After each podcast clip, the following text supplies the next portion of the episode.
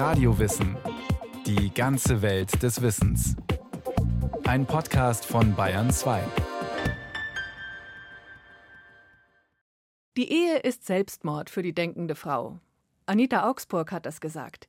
Diese Frau hat wirklich schockiert in wilhelminischer Zeit, allein schon durch ihr Outfit und ihren freizügigen Lebenswandel. Und sie hat gekämpft für die Rechte der Frauen, für Pazifismus und eine radikal-demokratische Politik.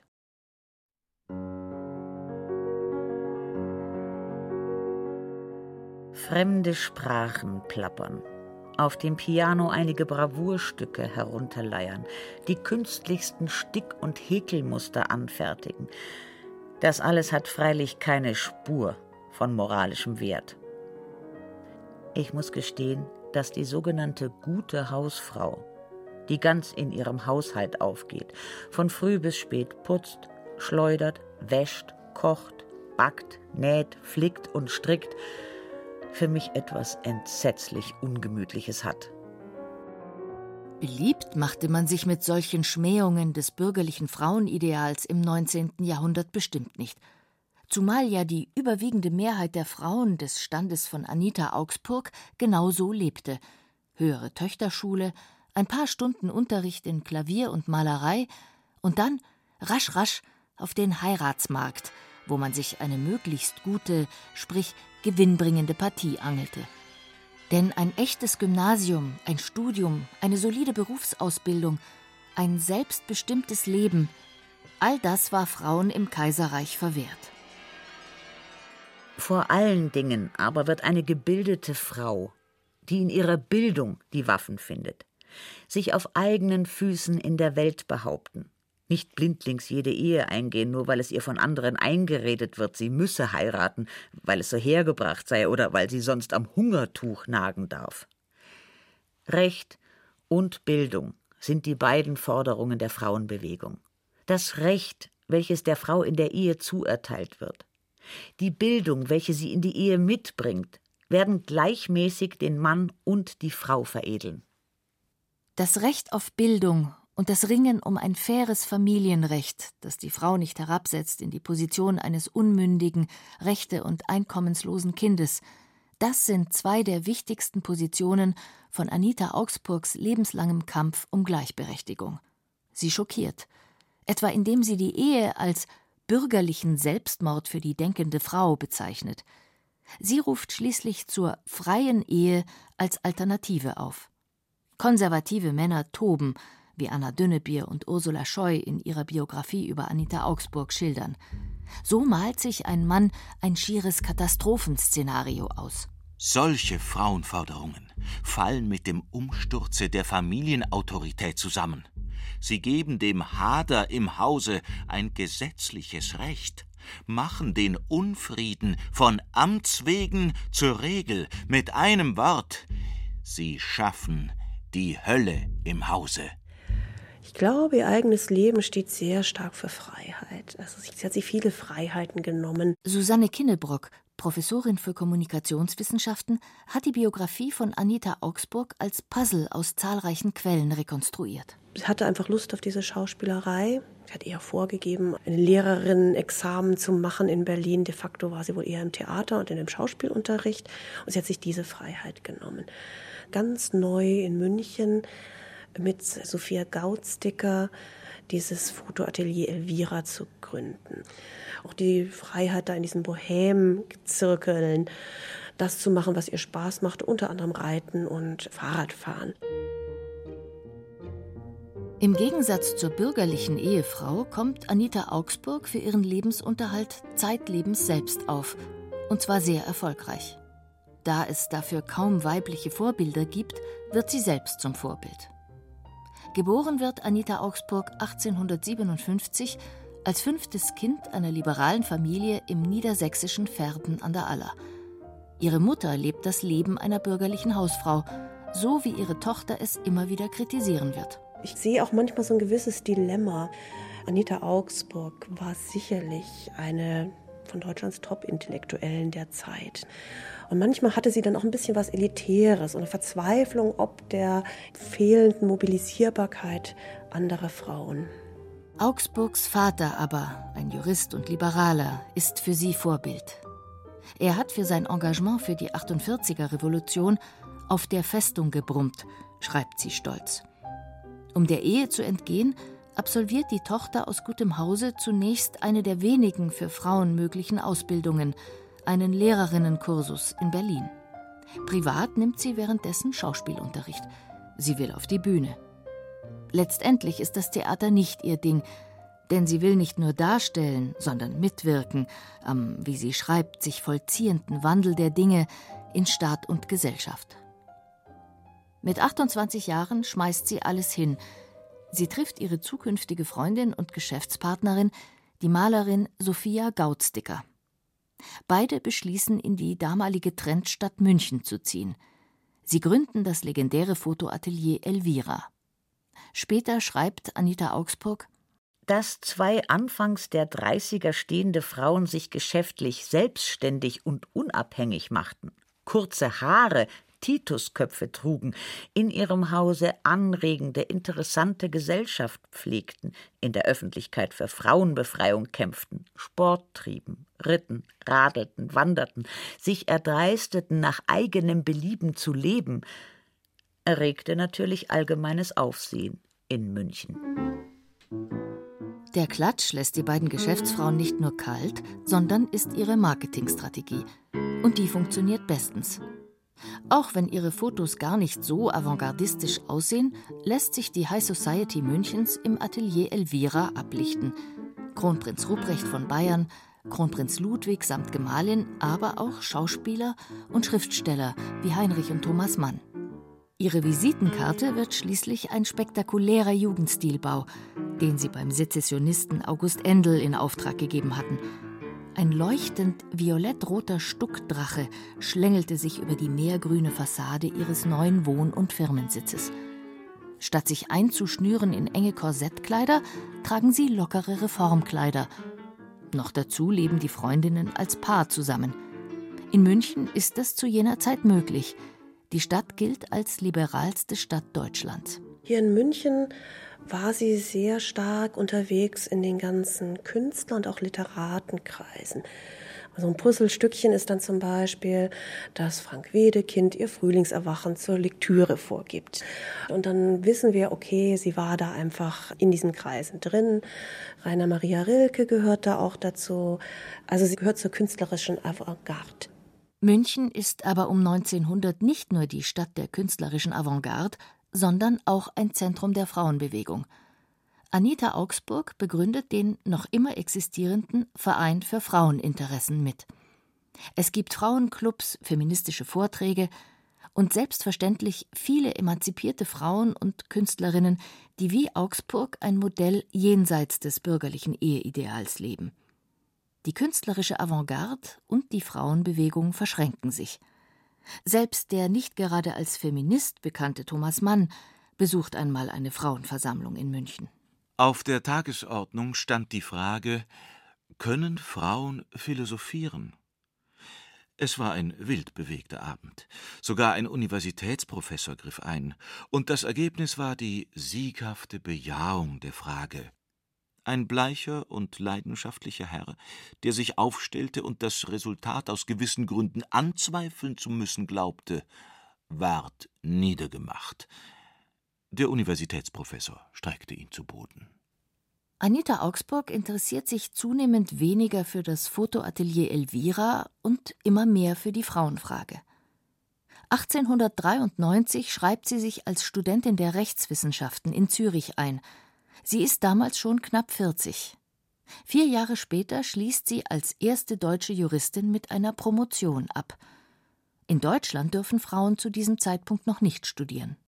Liegt es nicht auf der Hand, dass eine im tiefsten Sinne gebildete Frau, die ihren Daseinszweck erkennt, die das Recht ihrer Persönlichkeit empfindet, die sich als verantwortlichen Teil des Ganzen fühlt und die Hilfsmittel der Kultur vollkommen beherrscht, ihrer Aufgabe eher gerecht werden, ihre Pflichten besser erfüllen wird als eine ungebildete, ohne Verständnis dahinlebende. Zu diesem Zeitpunkt mischt sie schon an prominenter Stelle in der Frauenbewegung mit. Zusammen mit ihrer jüngeren Kommilitonin Rosa Luxemburg gründet sie in Zürich den Internationalen Studentinnenverein und wird zur Mitbegründerin des Vereins für Frauenstudium. Sie sitzt im Vorstand etwa des Verbands fortschrittlicher Frauenvereine und des Deutschen Vereins für Frauenstimmrecht. Sie schreibt für politische Zeitschriften wie Minna Kauers Frauenbewegung und besucht internationale Kongresse.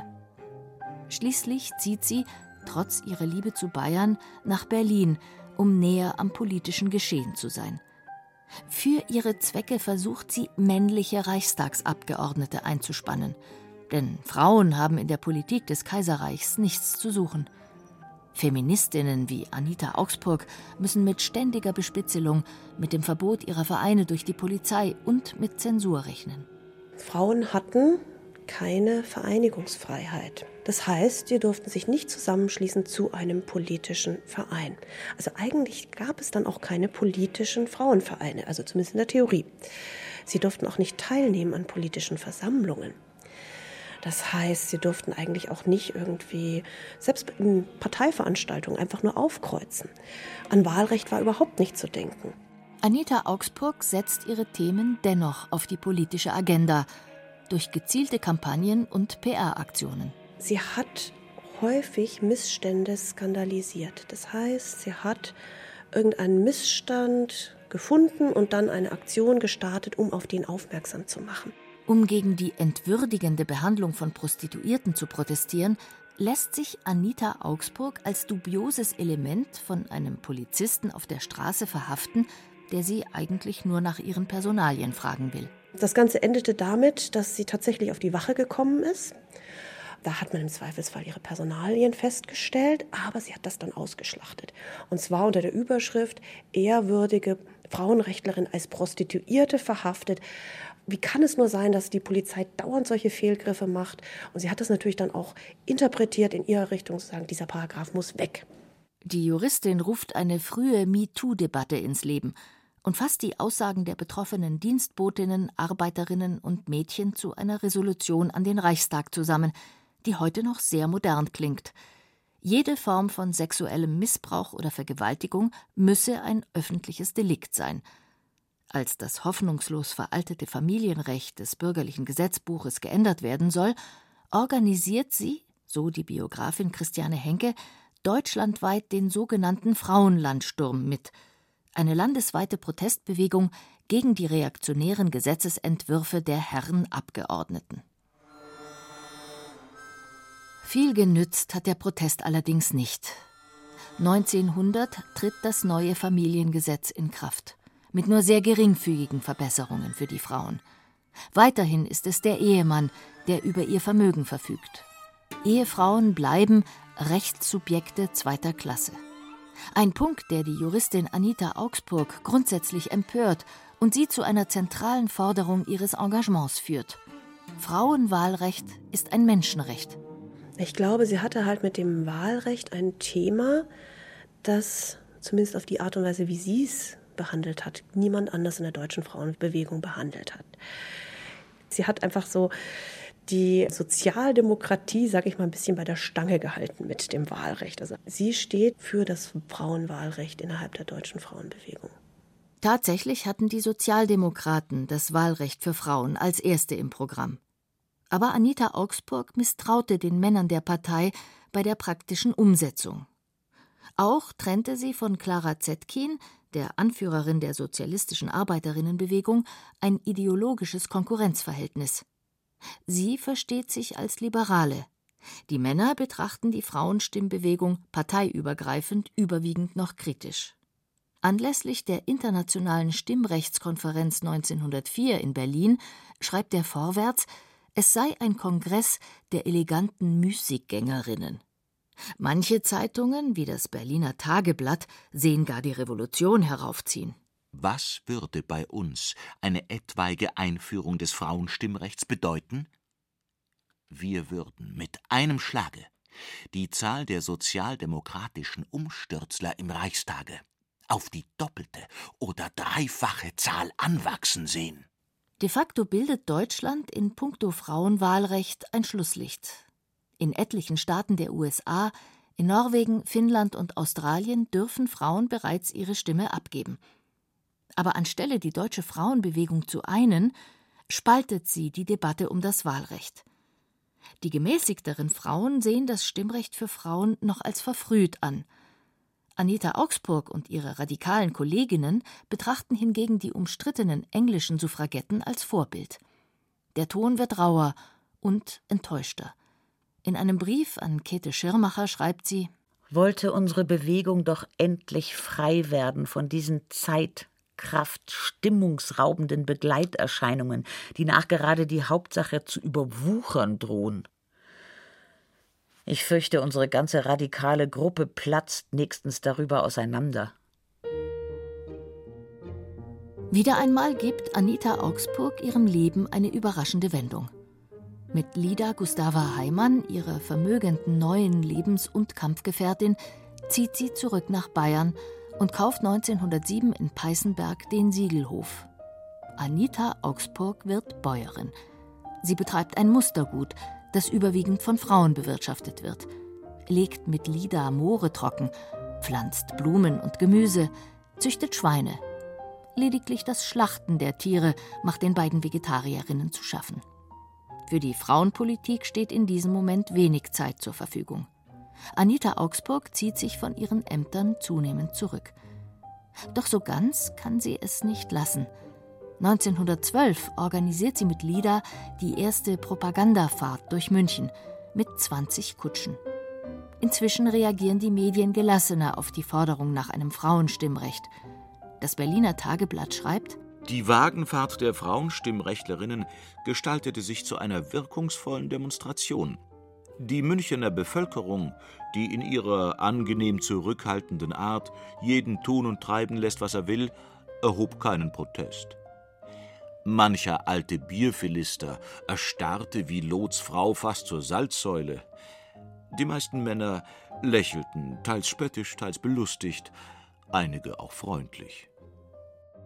1915 organisiert Anita Augsburg, drei Jahre vor Ende des Ersten Weltkriegs, den Internationalen Frauenfriedenskongress in Den Haag mit.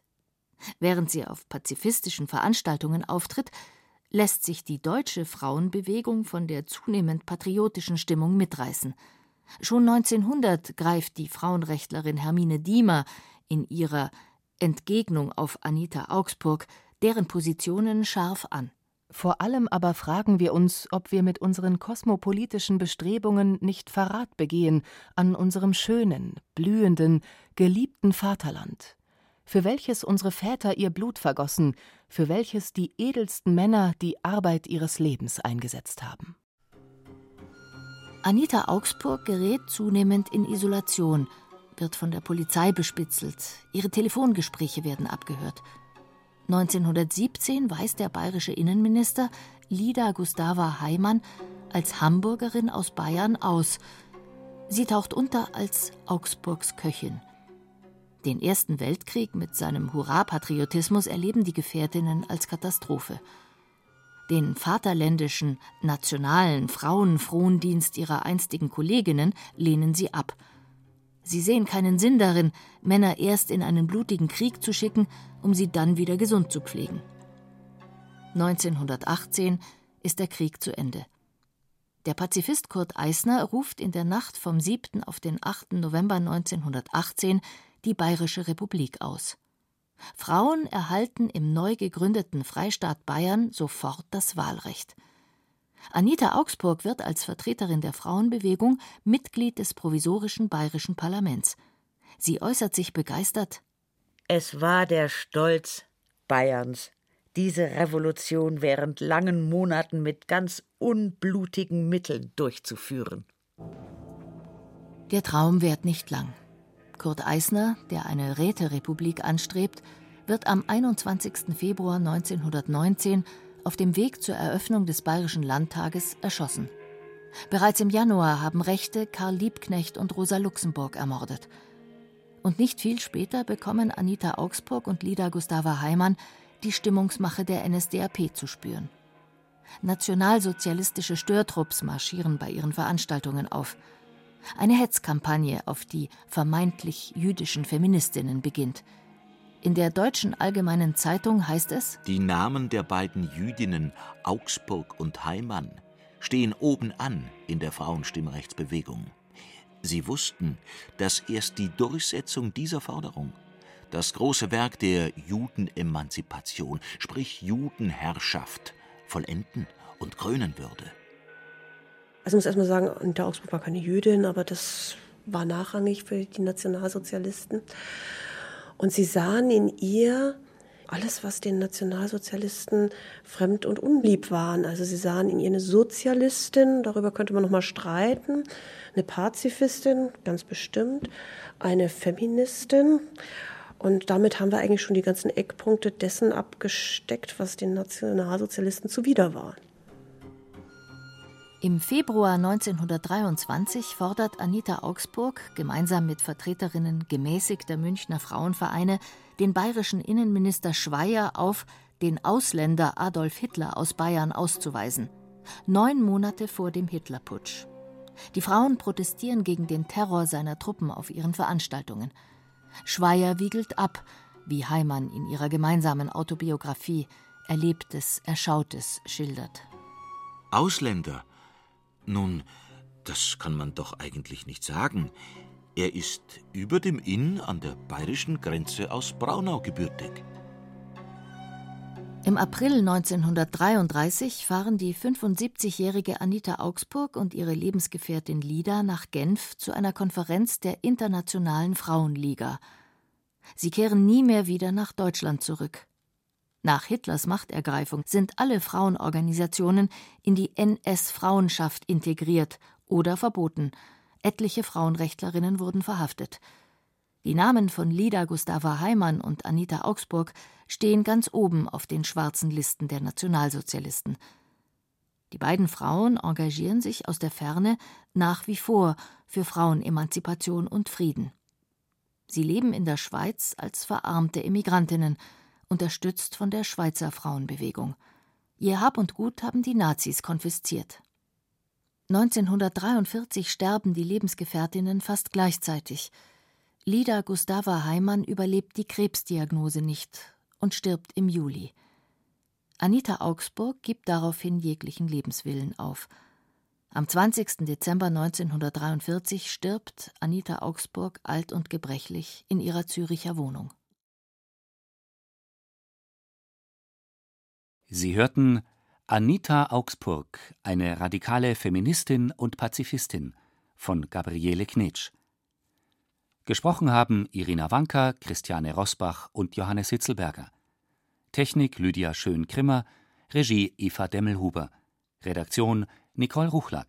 Eine Sendung von Radio Wissen.